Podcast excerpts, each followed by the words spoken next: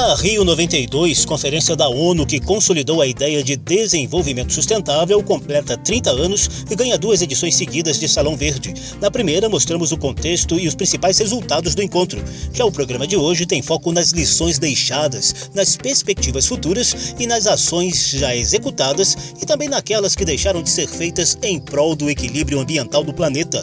Eu sou José Carlos Oliveira e trago os ecos da Rio 92 que permanecem ecoando atuando atualmente. Salão Verde, o espaço do meio ambiente na Rádio Câmara e emissoras parceiras.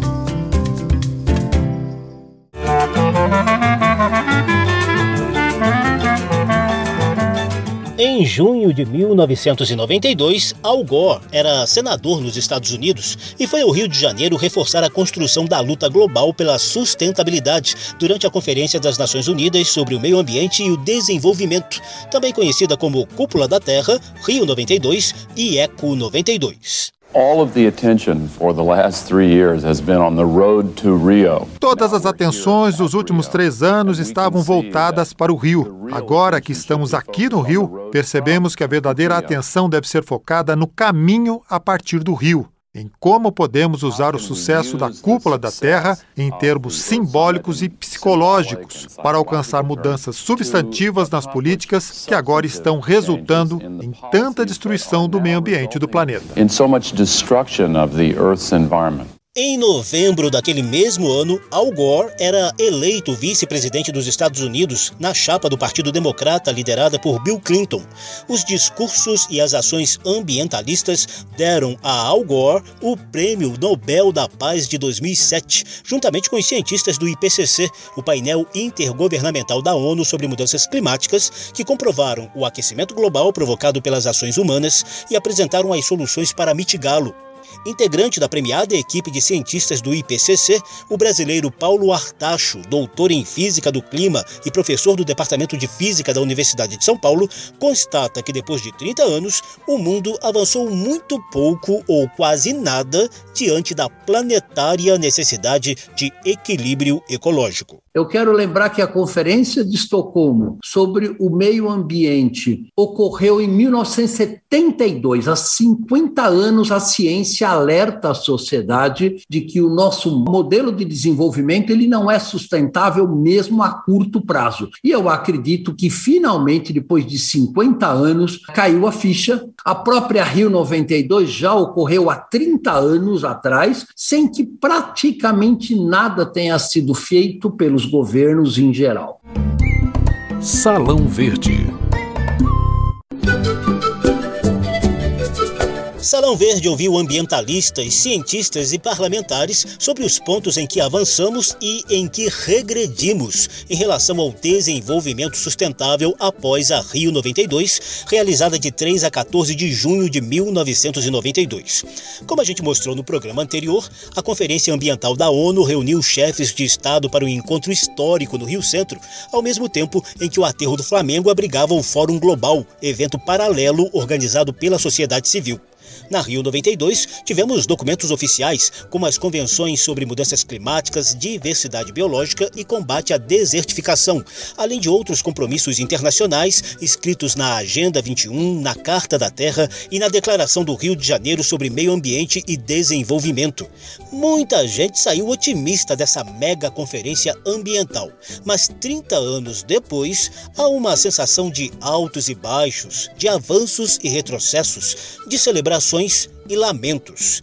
A gente começa com uma avaliação positiva do climatologista Carlos Nobre, integrante da Academia Brasileira de Ciências e da Academia Britânica Royal Society. Nobre aponta avanços, sobretudo na pesquisa científica. Quando nós olhamos 30 anos depois, não há dúvida que a ciência avançou muito rapidamente, mostrando cada vez mais o que as mudanças climáticas significam. E nós estamos colocando o planeta num enorme risco. A ciência também indica a trajetória de solução. Por exemplo, os painéis solares, a energia eólica, nesses 30 anos aumentaram muito. Na última década, o preço da energia solar dos painéis fotovoltaicos caiu 85%, a energia eólica caiu 55%. Essas já são as formas mais baratas de geração de energias renováveis. Os veículos elétricos, em menos de cinco anos, já serão mais baratos do que os veículos a combustão. Então, tudo isso está acontecendo com muita rapidez e são grandes avanços. Na mesma linha, o gerente de Economia da Biodiversidade da Fundação Boticário de Proteção à Natureza, André Ferretti, elogia a popularização dos principais temas abordados na Rio 92 e que, desde então, passaram a ser alvos de conferências internacionais frequentes. Esse evento acabou sendo um grande marco para a sociedade global que passou a se encontrar com mais frequência. A Convenção do Clima tem reuniões anuais, a Convenção da Diversidade Biológica também esse ano realiza a sua 15ª convenção, que ocorre a cada dois anos. De lá para cá a gente viu um grande avanço, uma popularização do, do tema na sociedade como um todo. O tom positivo começa a desaparecer a partir da análise interna. O ambientalista Mário Mantovani critica o que chama de perda do protagonismo do Brasil quanto à política ambiental dos últimos anos. O Brasil passou a ser um párea fora daquela agenda que tinha, não só do ponto de vista do próprio ativo, água, biodiversidade, clima, mas também um aparato institucional, legislação, tudo que a gente avançou ao longo desses anos com lei de biodiversidade, lei de clima, a própria validação do Acordo de Paris, foi o primeiro país que aprovou no Congresso Nacional, ou seja, o Brasil fez tudo na lição de casa, e já começava a receber esses recursos com as doações internacionais para a Amazônia, que também se perderam. Um desastre total do ponto de vista de gestão do governo federal. O cientista do Instituto Nacional de Pesquisas da Amazônia, Philip Fernside, cita outros avanços e retrocessos do Brasil diante das lições deixadas na Rio 92. Reestruturação de IBAMA, ICMBio, etc. E na parte de biodiversidade também tinha muitos avanços, criando unidades de conservação no Brasil, demarcando terras indígenas, mas esses também estão paralisados atualmente, estamos perdendo biodiversidade, então é, são muitas coisas que precisa urgentemente mudar para cumprir com as finalidades de Eco 92 de realmente garantir o futuro ambiental do planeta.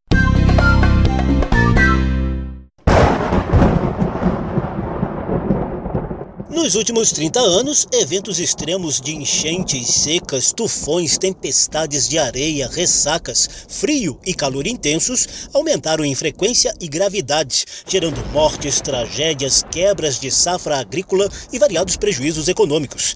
Era para tentar evitar ou pelo menos retardar o quadro atual que a Rio 92 iniciou negociações que levaram a uma série de acordos e protocolos de sustentabilidade ecológica, como lembra o André Ferretti que também integra a rede de especialistas em conservação da natureza. Depois da Eco 92, a temática de mudanças climáticas foi evoluindo ao longo dessas décadas, passou pelo protocolo de Kyoto, tinha o objetivo de reduzir em 5,2% as emissões globais de gases de efeito estufa com metas obrigatórias para os países desenvolvidos e avançou para o Acordo de Paris, que traz medidas de redução de emissões de gases de efeito estufa a partir de 2020. A Convenção da Diversidade Biológica também evoluiu muito. Existiam metas até 2020. A ideia, então, agora é definir metas para essa próxima década, com um plano que seja mais ambicioso, garantindo que até 2050 estejamos todos vivendo em mais harmonia com o meio ambiente.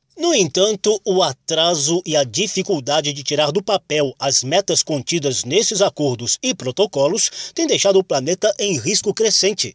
O climatologista Carlos Nobre explica por que as mudanças climáticas e o aquecimento global se tornaram atualmente um maior desafio da humanidade pelo fato de que as emissões continuam a aumentar. Nós estamos com as emissões mais altas desde a Revolução Industrial do século XVIII. A COP26 em Glasgow, em novembro de 2021, colocou metas muito importantes. Reduzir em 50% as emissões de gases de efeito estufa até 2030, em oito anos. Esse é o maior desafio que a humanidade já enfrentou. A guerra na Ucrânia, a invasão da Ucrânia pela Rússia, fez disparar o aumento da queima de combustíveis fósseis. Não houve avanços de transformar o sistema econômico global para um sistema de menores emissões. Para o Brasil, quase 75% das emissões vêm do desmatamento e da agricultura. Então, nós temos que zerar os desmatamentos, a degradação, os incêndios florestais, incêndios nos biomas e partir para uma agricultura muito mais regenerativa. Salão Verde, o meio ambiente nos podcasts e nas ondas do rádio. Esse é o segundo programa seguido sobre os 30 anos da Rio 92, que rolou de 3 a 14 de junho de 1992, lá no Rio de Janeiro. Na edição de hoje, Salão Verde resgata lições e legados dessa Conferência Ambiental da ONU. No próximo quadro, a gente relembra leis importantes que surgiram após a Cúpula da Terra. Está lá na lei. Pode conferir. Está lá na lei. A primeira lei ambiental mais relevante aprovada pela Câmara e pelo Senado após a Rio 92 tratou da redução da emissão de poluentes por veículos automotores e está em vigor desde outubro de 1993. Três anos depois, a Lei de Diretrizes e Bases da Educação Nacional trazia princípios para orientar a educação ambiental no país. Em 1997, surgiu a Política Nacional de Recursos Hídricos. A Lei de Crimes Ambientais foi o grande destaque da legislação de 1998. No ano 2000, os parlamentares parlamentares entregaram ao país a Lei sobre a Política Nacional do Meio Ambiente e a Lei do SNUC, o Sistema Nacional das Unidades de Conservação da Natureza. A Lei da Política Nacional de Conservação e Uso Racional de Energia foi o destaque do ano seguinte. A biodiversidade é o principal tema da Lei sobre o Sistema Nacional de Sementes e Mudas, em vigor desde 2003. A Lei da Mata Atlântica foi o marco de 2006. No ano seguinte, era criado por lei o ICMBio, Instituto Chico Mendes de Conservação da Biodiversidade cidade. Ufa!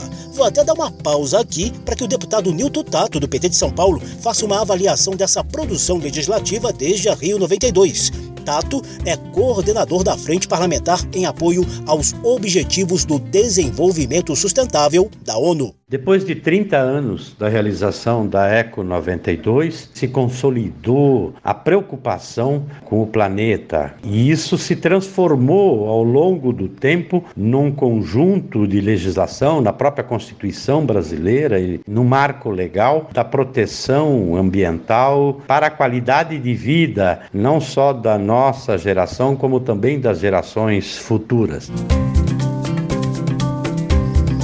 Vamos seguindo na longa lista de leis ambientais importantes aprovadas pelo Congresso Nacional desde a Rio 92. A Política Nacional e o Fundo Nacional sobre Mudança do Clima surgiram em leis aprovadas em 2009. No ano seguinte veio a Política Nacional de Resíduos Sólidos. 2012 foi especialmente comemorado pela entrada em vigor do novo Código Florestal. O Programa Nacional de Combate à Desertificação foi criado por lei em 2015. O Renova Bio, Política Nacional de Biocombustíveis, surgiu no ano seguinte seguinte: em 2020, Câmara e Senado entregaram um novo marco legal do saneamento básico. No ano passado, um dos destaques da legislação foi a Política Nacional de Pagamentos por Serviços Ambientais. E como a gente já havia mostrado no programa anterior, o Parlamento Brasileiro ratificou em 1998 as três convenções assinadas pelo Brasil na Rio 92. Elas tratam de mitigação das mudanças climáticas, proteção da biodiversidade e combate à desertificação. Tá lá na lei. Pode conferir.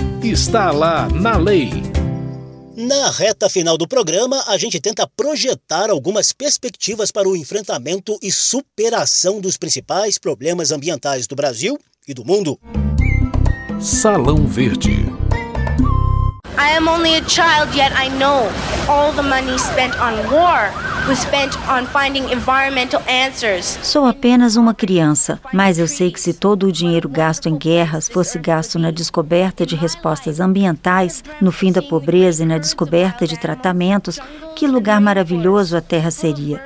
Durante a minha vida, sonhei em ver grande quantidade de animais selvagens, selvas e florestas tropicais cheias de pássaros e borboletas, mas agora eu penso se eles ainda irão existir para os meus filhos verem. Eu desafio vocês, por favor, façam com que suas ações reflitam suas palavras. Essa é a canadense Seven Suzuki. Ela tinha apenas 12 anos de idade quando calou uma plateia de autoridades de 178 países em uma das reuniões da Rio 92. Suzuki integrava a Organização das Crianças em Defesa do Meio Ambiente e foi pioneira no ativismo ambiental dos jovens, do qual a sueca Greta Thunberg é hoje um dos principais exemplos. 30 anos depois, o desafio de Seven Suzuki ainda ecoa para as autoridades que assinaram e ratificaram as convenções sobre mudanças climáticas e biodiversidade, a Agenda 21 e a Declaração do Rio de Janeiro sobre Meio Ambiente e Desenvolvimento. But I challenge you, please make your actions reflect your words. Eu desafio vocês, por favor, façam com que suas ações reflitam suas palavras.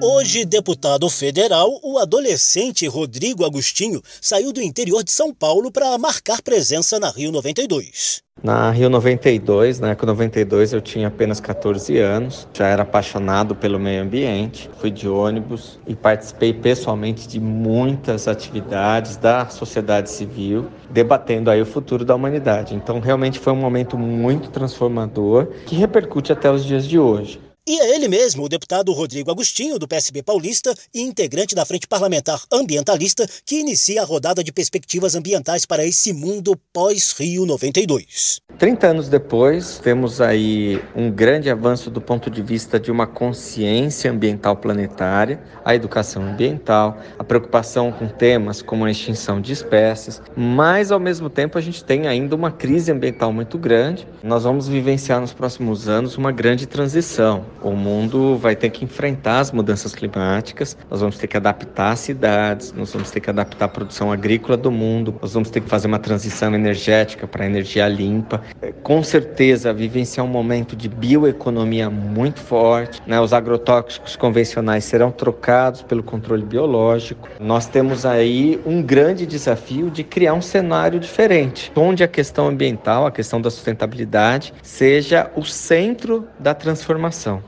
André Ferretti, da Rede de Especialistas em Conservação da Natureza, relembra as metas acertadas entre os vários países e que devem funcionar como mantra entre as autoridades e pacto entre toda a humanidade para manter esse planeta habitável. As Nações Unidas recomendam que até 2050 o mundo zere as emissões de gases de efeito estufa, para que a gente consiga atingir os objetivos do Acordo de Paris de manter a temperatura média do planeta no final do século em níveis seguros para a população, não ultrapassando 2 graus Celsius acima da temperatura média do planeta antes da Revolução Industrial. Nós ainda temos condição de evitar esse grande impacto, principalmente pensando nas populações mais vulneráveis, mais duramente castigadas por esses eventos climáticos extremos que têm impactado o mundo todo. O ambientalista Mário Mantovani não vê outra solução para a humanidade a não ser implementar efetivamente ideias e projetos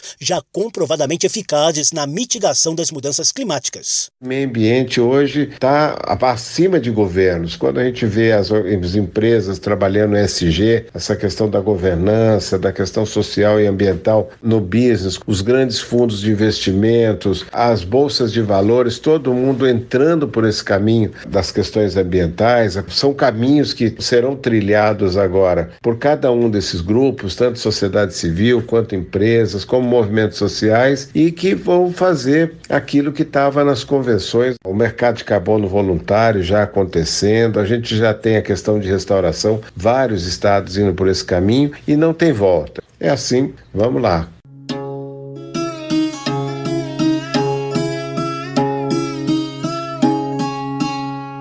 Para terminar, deixo vocês com um recado nu e cru do climatologista Carlos Nobre quanto à realidade climática do planeta e o desafio da humanidade de reduzir a emissão de gases poluentes e garantir o desenvolvimento sustentável. De novo, eu finalizo dizendo: é o maior desafio que a humanidade já enfrentou desde que existem Homo sapiens aqui, 250 mil anos, e claramente nos últimos 5 mil anos, desde que nós criamos as civilizações humanas.